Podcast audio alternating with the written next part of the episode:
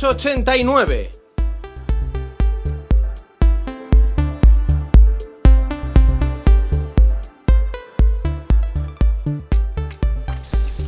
Hola, ¿qué tal? Muy buenas, felices fiestas si todavía estáis en plenas celebraciones con algún polvorón por acabar y por algún regalo que recibir o que regalar todavía de los Reyes Magos, estamos hablando.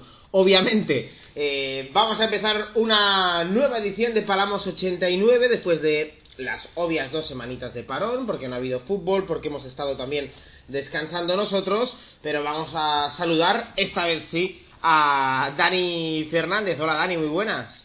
¿Qué tal? Feliz año a todos, ¿cómo estamos? Feliz año Dani, por cierto. Eh, ¿Te has portado Cuéntame. bien? Tema Reyes, ¿cómo lo, cómo lo ves? Eh, bueno, no espero demasiado, pero hombre, yo siempre intento portarme lo mejor posible. Luego ya, pues, eh, hay cosas que no dependen de nosotros. Bueno, y el colaborador habitual que nos falta por eh, presentar, da igual si se ha portado bien o mal, porque mm, siempre va a poder comprarlo con su propio dinero, todo lo que necesite. Jaume Naveira, ¿qué tal? Muy buenas.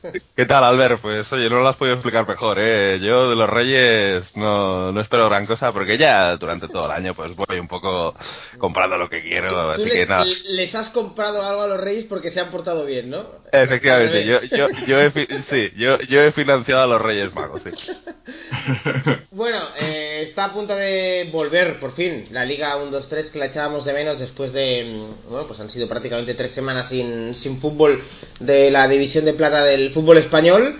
Y cuando vuelva la jornada va a venir con muchas novedades. Y eso que acaba de arrancar el mercado de invierno, pero los equipos, como suele ser habitual, más en Liga 1-2-3 incluso que en Liga Santander, se mueven a una velocidad tremenda para incorporar y para modificar la plantilla de cara a la segunda vuelta. Os pregunto, ¿qué es lo que más os está eh, sorprendiendo? ¿Qué es lo que más os, os está eh, pues eh, marcando en este todavía incipiente mercado de invierno?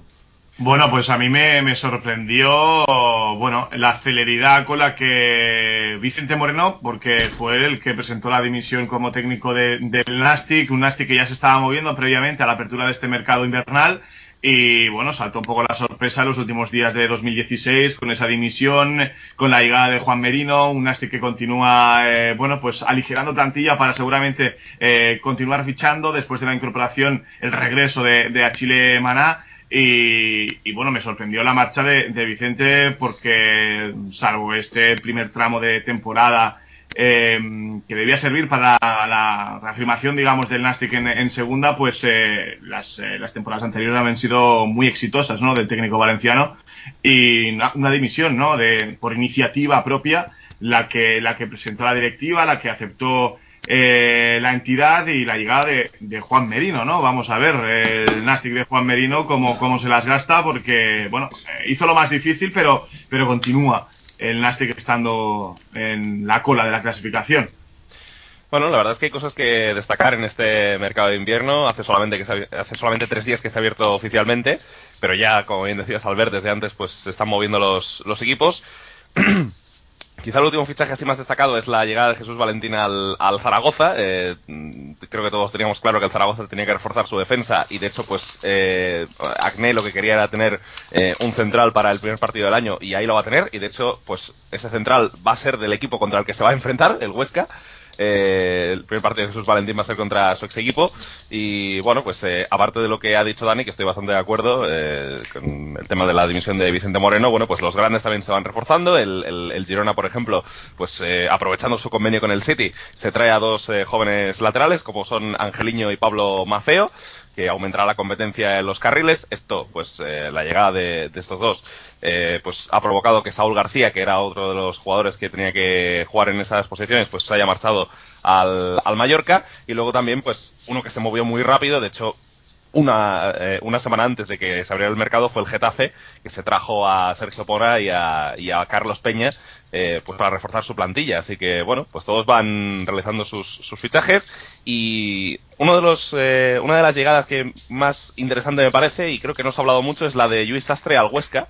eh, porque creo que es un jugador que, bueno, en el Leganés es cierto que ha ido bajando su participación, pero eh, un futbolista que contribuyó al ascenso del, del Leganés y que ahora, pues, eh, vuelve a la segunda división para incorporarse al Huesca, que es un equipo que da la sensación de que quiere eh, realmente pues eh, realizar este objetivo de meterse en el playoff. Eh, bueno, Luis que, que, ya estuvo en el, en el, en el Huesca, que, que, vuelve después de cuatro o cinco temporadas fuera. Eh, hablando del Getafe, son eh, fichajes los de Sergio Mora, eh, Carlos Peña, Madein, Pepe Bordalás, o sea, esperábamos ya este tipo de movimientos y vamos a ver el Girona porque más allá de los eh, laterales que, ha incorporado, puede mover ficha en, la delantera y por partida doble que yo creo que obligará a la salida de, alguno. Por cierto, ya para, para acabar esta intervención, el tema de Jesús Valentín yo creo que ha sorprendido incluso en la, en la propia Romareda, ¿no? Eh, fichar a un jugador que tampoco estaba teniendo, creo, mucha participación en el Huesca.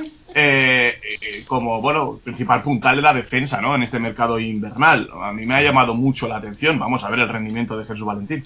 Sí, sí, de hecho en las últimas jornadas la pareja de centrales estaba siendo Íñigo López y Jair en el Huesca. Y Jesús Valentín es cierto que algunas veces había jugado de medio centro, pero vaya, eh, no, no, no ha aparecido mucho en las alineaciones Jesús Valentín y bueno, habrá que ver cómo le funciona al Zaragoza que, que lo sabíamos y lo habíamos comentado, incluso pues lo, dijo Raúl Agné en ese famoso corte de eh, parecemos un equipo de pigmeos, ¿no? Pues eh, eh, que, el equipo pues tenía sus, problemas defensivos y ahora pues ya Jesús Valentín, vamos a ver si le da un buen funcionamiento.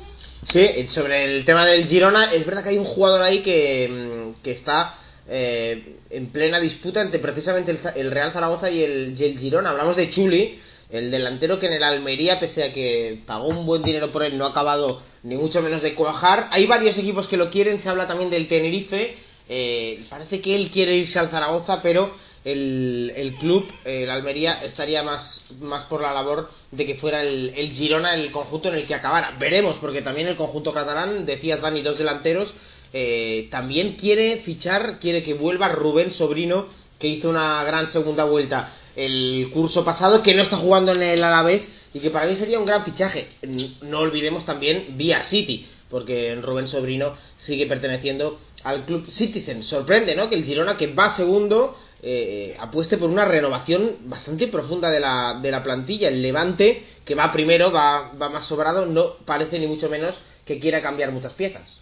Y perdonadme una cosa, porque además el Levante no suenan jugadores prácticamente, eh, o, no parece que vaya a haber movimientos, pero el que suena es José Naranjo, que ya me parecería un refuerzo brutal para, para el Levante. Bien es cierto que este año en el Celta pues no ha jugado casi nada, pero ya sabemos lo que dio Naranjo el año pasado al Nastic. El Nastic me parece que también estaría interesando en, en, fichar a Naranjo, hombre, yo creo que apelaría más a, al corazón, ¿no? al hecho de un futbolista que se supone que le tiene, obviamente, cariño a la casa y que pues diera este paso atrás para intentar ayudar en la salvación. Pero claro, mm, supongo que en Naranjo se tiene que escoger ahora mismo entre Levante y, y Nastic. La, la propuesta deportiva, Dani, es, claro, muy, muy diferente.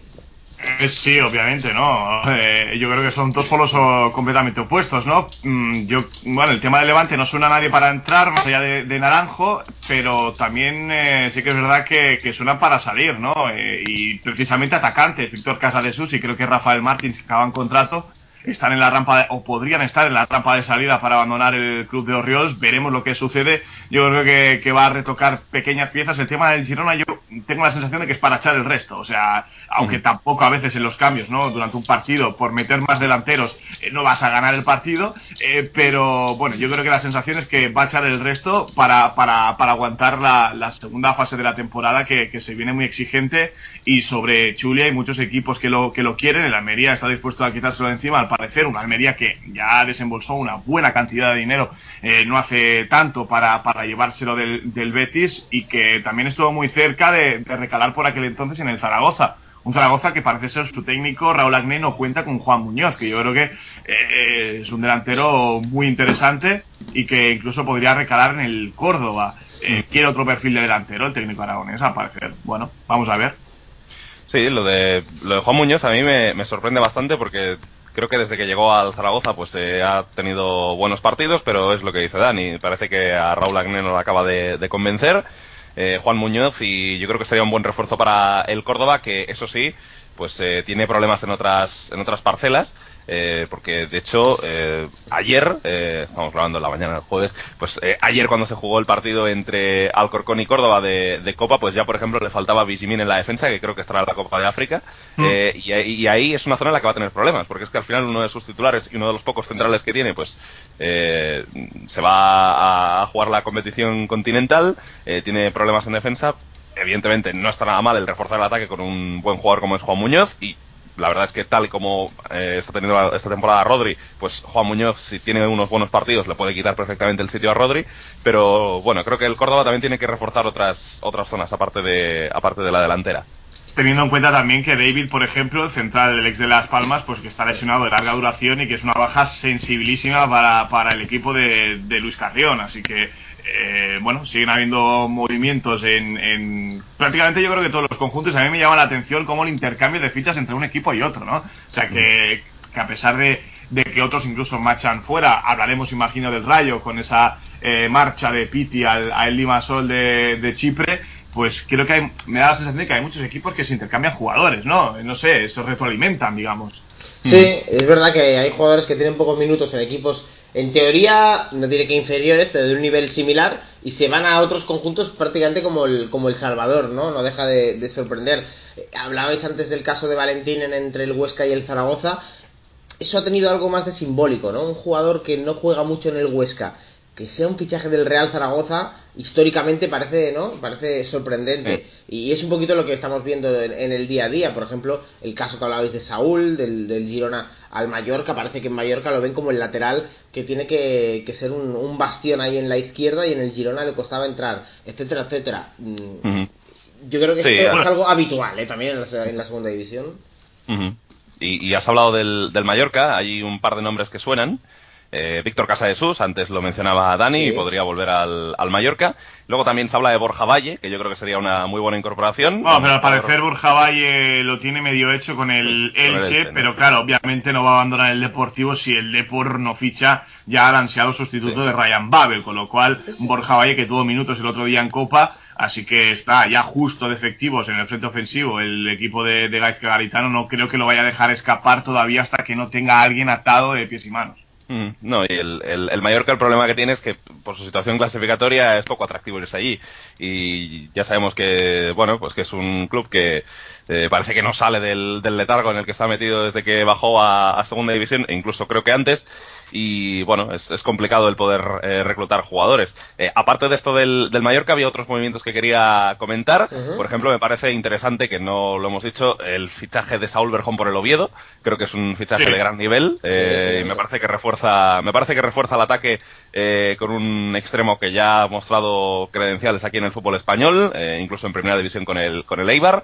Luego el Rayo ha reforzado su portería con Tomás Mejías, el portero que estaba en el Middlesbrough, que no jugaba demasiado pero que, bueno, eh, viendo cómo ha sido el rendimiento de Gazzaniga y teniendo en cuenta que Toño pues va a estar eh, fuera para todo el curso, pues creo que es una buena incorporación. Y luego, eh, un jugador que prácticamente no ha jugado y que ha, ha rescindido su contrato es Fuet Kadir con el Getafe. Eh, un Kadir que, bueno, pues eh, sobre todo tuvo aquel buen año con el, con el Betis cuando el equipo sí. estaba en segunda división y que después pues no ha terminado de encontrar el sitio. Parecía una buena plaza Getafe, pero yo creo que también influye el hecho de que Bordalás ha encontrado una línea de mediapuntas muy determinada, eh, con Álvaro Jiménez, con Pacheco y con Portillo, y creo que es muy difícil sacar de ahí alguno de esos tres, y eso pues yo creo que ha influido para que Kadir se acabe marchando. Sí, yo tengo la sensación, por lo, lo que pude ver eh, de, de, Kadir, viviéndolo en primera persona, que es un jugador, si es muy protagonista, es un jugador fino, yo creo que es un jugador con, con clase, con técnica, con, eh, en segunda eh, fue un, eh, un gran futbolista para el, para el Betis, yo creo que le dio muy buen rendimiento, pero luego ya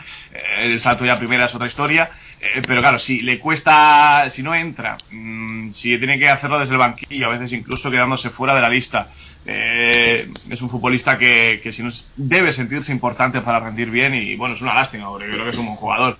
Eh, en cualquier caso, bueno, eh, teníamos claro que Bordalás iba a fichar jugadores de su corte, lo está consiguiendo para, para hacer todavía más bloque, eh, si cabe, al, al, al, equipo del Coliseum. Y yo creo que lo va a conseguir. Bueno, vamos a hablar también de los equipos que están abajo, ¿no? Porque yo creo que estos son los que tienen más necesidad, obviamente, de, cambiar el rumbo a base de fichajes. ya son muchos años en los que vemos ¿eh? que equipos que estaban abajo, eh, invirtiendo bien en el mercado de invierno, han, conseguido esa salvación. Por ejemplo, eh, Lucán Murcia ha fichado a Cedric, que llega de, la Major League Soccer, del Columbus Crew. Eh, ficha también a, Manolín del, del, Alcorcón. Bueno, un equipo que se tiene que mover. Uno de los cuatro equipos que ahora mismo están en descenso y que se tienen que mover. Hemos hablado también un poquito del Nastic, hemos hablado del Mallorca, nos falta por hablar del Almería. Pero antes, la vuelta de Cedric, Dani, parece un buen fichaje para Lucán Murcia. Sí, es, es, un agitador, ¿no? Desde luego que sí, que, que, Cedric, bueno, eh, se le etiquetó a aquella, aquella bueno, historia, ¿no? del euro, que le costó al Betis y tal, después de, aquel, de aquel encuentro en Santiago Bernabéu.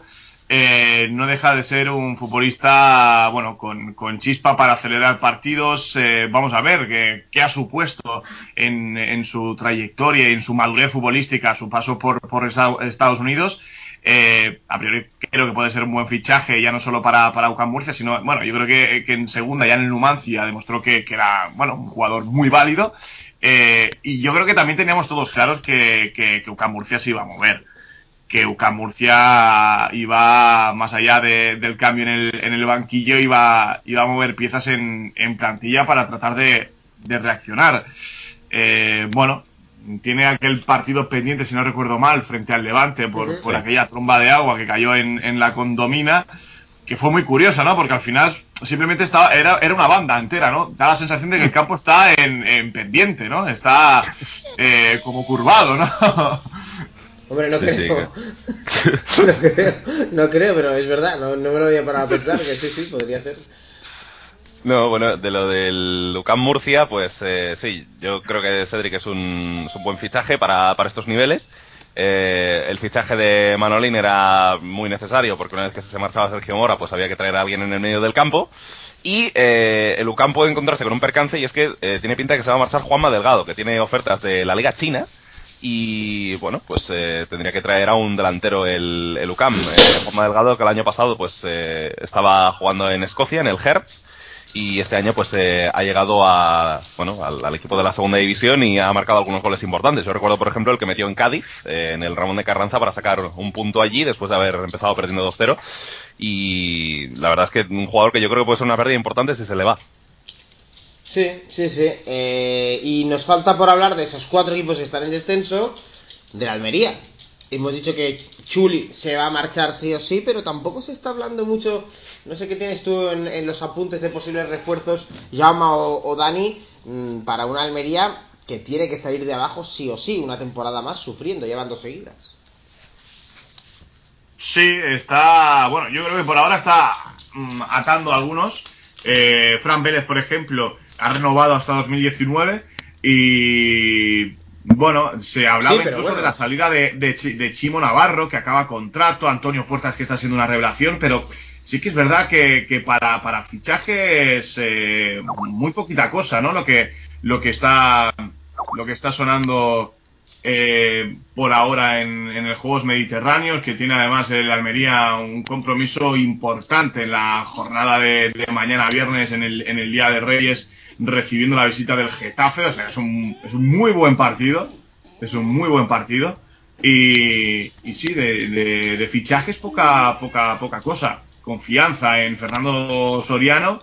Y yo creo que estará pendiente de alguna restricción. Puede que también eh, le interese el caso de Víctor Casa de Sus si acaba desvinculándose del, del Levante, pero, pero creo que va a dejar salir antes que, fichar, a pesar de, la situación en la que está. Y por cierto, que no se nos olvide otro equipo que está abajo, el Alcorcón, que ha renovado recientemente a Julio Velázquez, un Julio Velázquez que aproximadamente hace un mes y medio, un mes que, llegó al banquillo de, Santo Domingo, eh, más allá de ser protagonista en Copa, después de, coger el cargo que, dejó mm, eh, Cosmin Contra, pues confianza y tampoco ha cambiado demasiado el panorama en el Alcorcón, ¿no? Pues dos años más para, para el técnico salmantino de corazón. Sí, y que además está siendo protagonista en Copa del Rey en esa eliminatoria entre Alcorcón y Córdoba. Es una gran noticia, ¿verdad?, para, para nosotros que al menos un representante de la Liga 1-2-3 esté en los cuartos de final y vamos a ver hasta dónde pueden llegar, porque yo creo que tanto Alcorcón como Córdoba son dos conjuntos que si se lo toman en, eh, en serio, como se lo están tomando obviamente, pueden hacer daño a cualquier equipo de primera división, como ya se ha demostrado, porque tienen uno el Alcorcón esa capacidad de, jugar en casa y, ser prácticamente infranqueables, jueguen contra quien jueguen, tienen muy bien tomada la medida Santo Domingo y luego el Córdoba tiene futbolistas de calidad para hacer daño, así que también estamos obviamente eh, nosotros tifando por esos equipos de, Liga 1-2-3 en, en, Copa del Rey. Yo, de hecho, por lo que dices, Albert, eh, le vería más potencial para competir contra equipos de primera al Alcorcón, que al Córdoba. Sí, para, mí sí. Yo creo que es un tipo de equipo más incómodo que de lo que puede ser el Córdoba.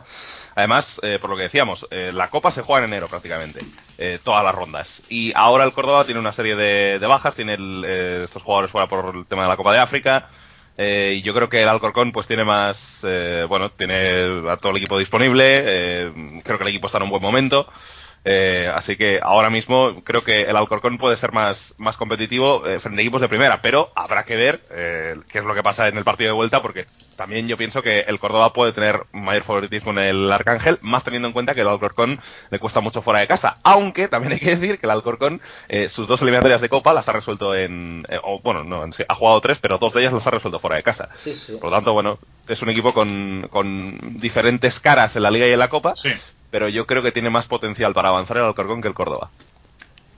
Bueno, eh, lo veremos. Falta el partido de, vuelta, todo muy igualado en esa eliminatoria. Vamos a empezar a repasar lo que va a ser la jornada. Eh, solo dos partidos el sábado. No olvidemos que el viernes es el día de Reyes, no sé si por ahí va el, tema. El, sí, sí, sí. Eh, el, viernes hay cuatro partidos eh, divididos en, dos multis, en dos, en dos horarios. Eh, va, a haber, va a haber dos multis el viernes. Y el primer horario, por cierto, está bastante bien. El domingo otros cuatro, ¿eh? Y el domingo otros cuatro o más partidos, ¿no? El domingo. Sí. De hecho, el, domingo, a las seis. El domingo a cinco. Cinco partidos. El domingo son cinco, sí. Con el, de las doce. Sí, el domingo a las seis coinciden dos muy buenos partidos, el Zaragoza-Girona y el Elche-Cádiz y yo creo que son dos partidos muy a seguir, la verdad. Eh, y después eh, había también eh, otro, bueno, lo, que decía, hay, hay, esos dos, hay esos cuatro partidos la, la, tarde del viernes. El sábado también está el partido entre Levante y Lugo. Así que hay muy buenos encuentros esta jornada. Sí, sí, bueno, si queréis repasar alguno que os sorprenda o que os, bueno, más que os sorprenda, que os, que os diga más que los demás. a mí el Levante Lugo me parece tal vez el partido de la jornada, aunque luego no es el mismo de principio de curso, pero obviamente es un auténtico partidazo y también increíble el encuentro que se va a vivir, sobre todo porque tiene que empezar desde ya el Zaragoza si quiere llegar a donde yo creo que ellos tienen claro que tienen que llegar, pero es que tienen un rival en la Romareda tremendo como es el como es el Girona, ¿no? Estos son seguramente los dos partidos de la, de la jornada. De hecho, Raúl Agnegue se reencontrará con, con su ex equipo, ¿no? Con, el Girona, ahora entrenando al Zaragoza. Yo más allá de, este partido y de la Almería Getafe que, que, he subrayado antes, el Córdoba Rayo del sábado a las 8, un Córdoba que vamos a ver cómo, cómo vuelve a cambiar el chip a la liga, recibiendo un Rayo que también parece que va a abrir las puertas del vestuario, de, la plantilla, del, del club para que eh, salgan futbolistas antes de que puedan continuar entrando, como el caso de, Tomás Mejías, ya hemos visto a, a Piti marcharse a Chipre y, parece que no va a ser el único, ¿no? Así que revolución entre comillas, digamos, la que se empieza a dibujar en el, rayo de Rubén Baraja, que también necesita enlazar varias victorias para, para huir de, la zona peligrosa, de la que solo le separa un punto, por cierto. ¿eh? Y el Getafe lo dejamos en pleno ascenso cuando en la clasificación, cuando hubo el parón y tiene que seguir. El Getafe sí que tiene que seguir. Veremos si le sienta bien ese, ese parón. Como bien decías, ese partido en Almería que se disputa el viernes a las 4.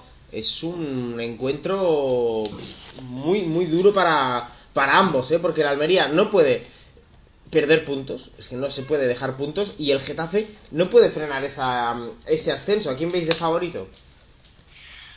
Bueno, el Getafe es un equipo verdaderamente sólido. La racha de resultados desde que llegó Bordalás pues es eh, impresionante, la verdad. Desde aquel partido en Tenerife, pues eh, el Getafe no ha hecho más que ir para arriba. Solamente perdió un partido que fue en campo del, del Nastic.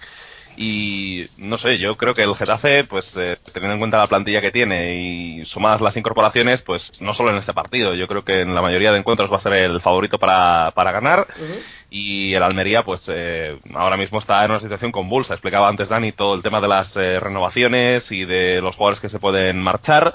Eh, habrá que ver si Chimo Navarro y Antonio Puertas se van ya en este mercado de invierno, lo cual sería un golpe tremendo para la Almería, porque son dos de los mejores jugadores que tiene el equipo lo de almeriense. Puertas, lo de Puertas sería, bueno, los dos, pero lo de Puertas sería tremendo. Sí, sí, claro. Sí, sí. Sí, sería un, sería un golpe terrible para el equipo que dirige Fernando Soriano. Y bueno, eh, ya digo, yo creo que el Getafe ahora mismo es un equipo mucho más fiable que la Almería, eso está, eso está claro, la, la, la clasificación así lo refleja y yo creo que el Getafe es favorito, pero bueno, la Liga 1-2-3 siempre nos sorprende con resultados llamativos, ¿no? El Almería, por cierto, que todas las victorias eh, esta temporada han sido en su estadio, no ha conseguido, no ha conseguido ganar eh, fuera de casa y yo creo que esto es un poco lo que le puede dar eh, el, el factor de un cierto favoritismo de que lo tengamos en cuenta para, para ganar, que el Getafe evidentemente es, es- es el favorito, pero que el Almería también hay que tenerlo en cuenta por eso. Bueno, Y de hecho el Getafe en el último desplazamiento, creo recordar, fue en el Martínez Valero contra el Elche, llegó a ganar 0 a 2 y, y vio como en apenas dos minutos durante la segunda parte le, le igualó el, el equipo de Alberto Tolida. Así que, eh, bueno, yo creo que es un choque más equilibrado de lo que nos puede enseñar la, la clasificación y creo que nos lo vamos a pasar bien. Eh, por cierto, creo que uno de los únicos equipos de los que no, del, del que no hemos hablado en, en este Palamos 89 es el Numancia. Un año más el Numancia está ahí como ¿no? en una zona eh, no muy peligrosa, aunque ojo, está bastante cerca del descenso, pero tampoco eh, parece que vaya a ser un equipo que vaya a ir hacia, hacia arriba. ¿Cómo lo, cómo lo veis? Bueno, yo creo que la, la- la última victoria frente al Mallorca le ha dado mucho aire porque se tiró varias jornadas eh, ahí en la frontera con el descenso. Eh, de hecho, es uno de los equipos creo que, que no ha ganado todavía lejos de, de- de casa. Así que, no sé, yo la última vez que lo vi fue contra el Lugo y, y me dejó unas sensaciones eh, muy grises, por decirlo de alguna manera, porque errores defensivos, eh, bueno, muy, muy claros, eh, muy graves. Y, y arriba yo creo que lo que les salva son eh, Pablo Valcarce. Creo que Claro. uno de ellos ha caído lesionado eh, de larga duración. Luis. No sé- Luis. Sí, sí, Eh, si llega a ser Pablo, eh, sí, al Numancia se le vendrían demasiadas dificultades encima. Claro, y, y Manu del Moral. Yo creo que ahí esas dos piezas de ataque le están dando bueno, toda la vida que puede tener el equipo de Yago Barrasate, ¿no? Eh, luego estamos esperando también el rendimiento de otros futbolistas que vienen por detrás, pero que no, no acaban de, de despuntar, como el tema de, de Jairo. Eh, pero lo veo tremendamente irregular y me da la sensación de que el Numancia va a estar otro año, si no lucha por no bajar, en tierra de nadie. Bueno, el Numancia está a dos puntos del descenso y a cuatro del playoff. Eh, es una situación bastante típica esta en la segunda división, de estar cerca de, de- de- de ambas, de ambos extremos. Eh, Sí, y pero es el Numancia, Numancia, pues, eh, perdona, llama que te cortes, es el Sí. Numancia un equipo que en ningún momento ha estado dentro de la lucha del, del playoff No. en la temporada. Ha, ha- ha No, ido no. oscilando por ahí y ya son muchos los cursos en los que está viviendo en esa, ¿no? En ese en ese bienestar podemos decir, en esa tranquilidad de la, de la Liga 1-2-3, pero sin, sin, sin tener la ambición nunca de, de ir a por el, a por el ascenso. Sí, el, eh, ya te digo, pues. eh, a ver, yo, creo que el, equipo igual está para algo más. eh, me, da mí la sensación. Yo creo que hay jugadores de, de calidad. eh, ahora mismo, además, el Numancia pues tiene la suerte de contar con dos jugadores que le aportan goles, como son Pablo Valcarce y como Manu del, del Moral. Y bueno, eh, el Numancia en el último partido antes del parón, pues dejó sensaciones positivas. Yo creo que también porque a ver, el equipo al que se enfrentaban era el Mallorca, que ahora mismo pues eh, vive un momento bastante complicado. Y yo, después de ese partido, leí mm, comentarios de aficionados del Numancia que decían que hacía tiempo que no disfrutaban tanto con el equipo, porque eh, ese día se jugó muy bien, pero también hay que tener en cuenta que el Mallorca está en una inercia verdaderamente mala, que ese día además Brandon, que es su mejor jugador, es expulsado al descanso porque eh, protestó en el túnel de vestuarios eh, al acabar la, la primera parte, creo que por eh, hubo un gol, creo que fue de penalti, creo que eso fue lo que protestó Brandon. Eh, y se quedó con 10 el, el Mallorca, entonces, bueno, eh, fue un partido un poco especial. Eh, yo quiero ver si el Numancia, pues, eh, tira adelante las próximas jornadas o si se mantiene en esa, bueno, en esa zona media, ¿no? En esa zona tibia de, de la tabla. Yo ya digo, creo que el Numancia tiene eh, un equipo como para eh, por lo menos aspirar a algo más, al menos por los jugadores que tienen en ataque. Es cierto lo de la defensa, ¿no? Ha hecho muchos cambios a Rasate, empezó la temporada con Regalón y Cayens como centrales, luego pues eh, han ido cayéndose ambos de la alineación por diferentes motivos, Cayens por decisión técnica y Regalón por lesión. Ha ido metiendo pues a Carlos Gutiérrez, incluso en los últimos partidos ha jugado Dani Calvo también. y ahí yo creo que es donde tiene más, más problemas. Ahora se le suma el percance de Luis Valcarce, el que le va a sustituir, entiendo que va a ser Ripa en la posición de mm. lateral izquierdo. Y, bueno, pues eh, no sé, yo, yo creo que, el, Numancia igual podría hacer algo más. Por cierto, eh, ahora el Numancia se le va a unir a la Copa de África también. Pues es una baja tremenda. Yo creo que por eso ha fichado a Mikel Saizar para, para formar, digamos, eh, ese triunvirato de, porteros con Aitor Fernández. Pero es que a mí Munir me gusta mucho, creo que es un buen portero.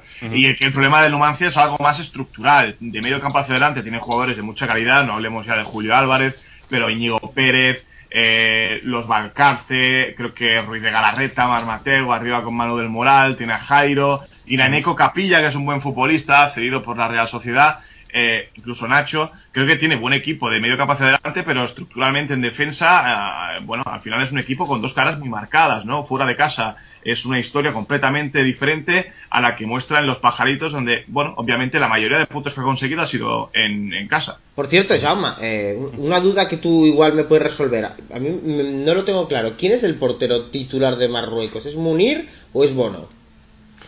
Eh, pues ahora mismo me pillas, la verdad, pero podemos mirar estadísticas de alguna fase de clasificación reciente que hayan jugado y te lo digo. Eh, mientras yo lo busco, podemos ir hablando de otros temas.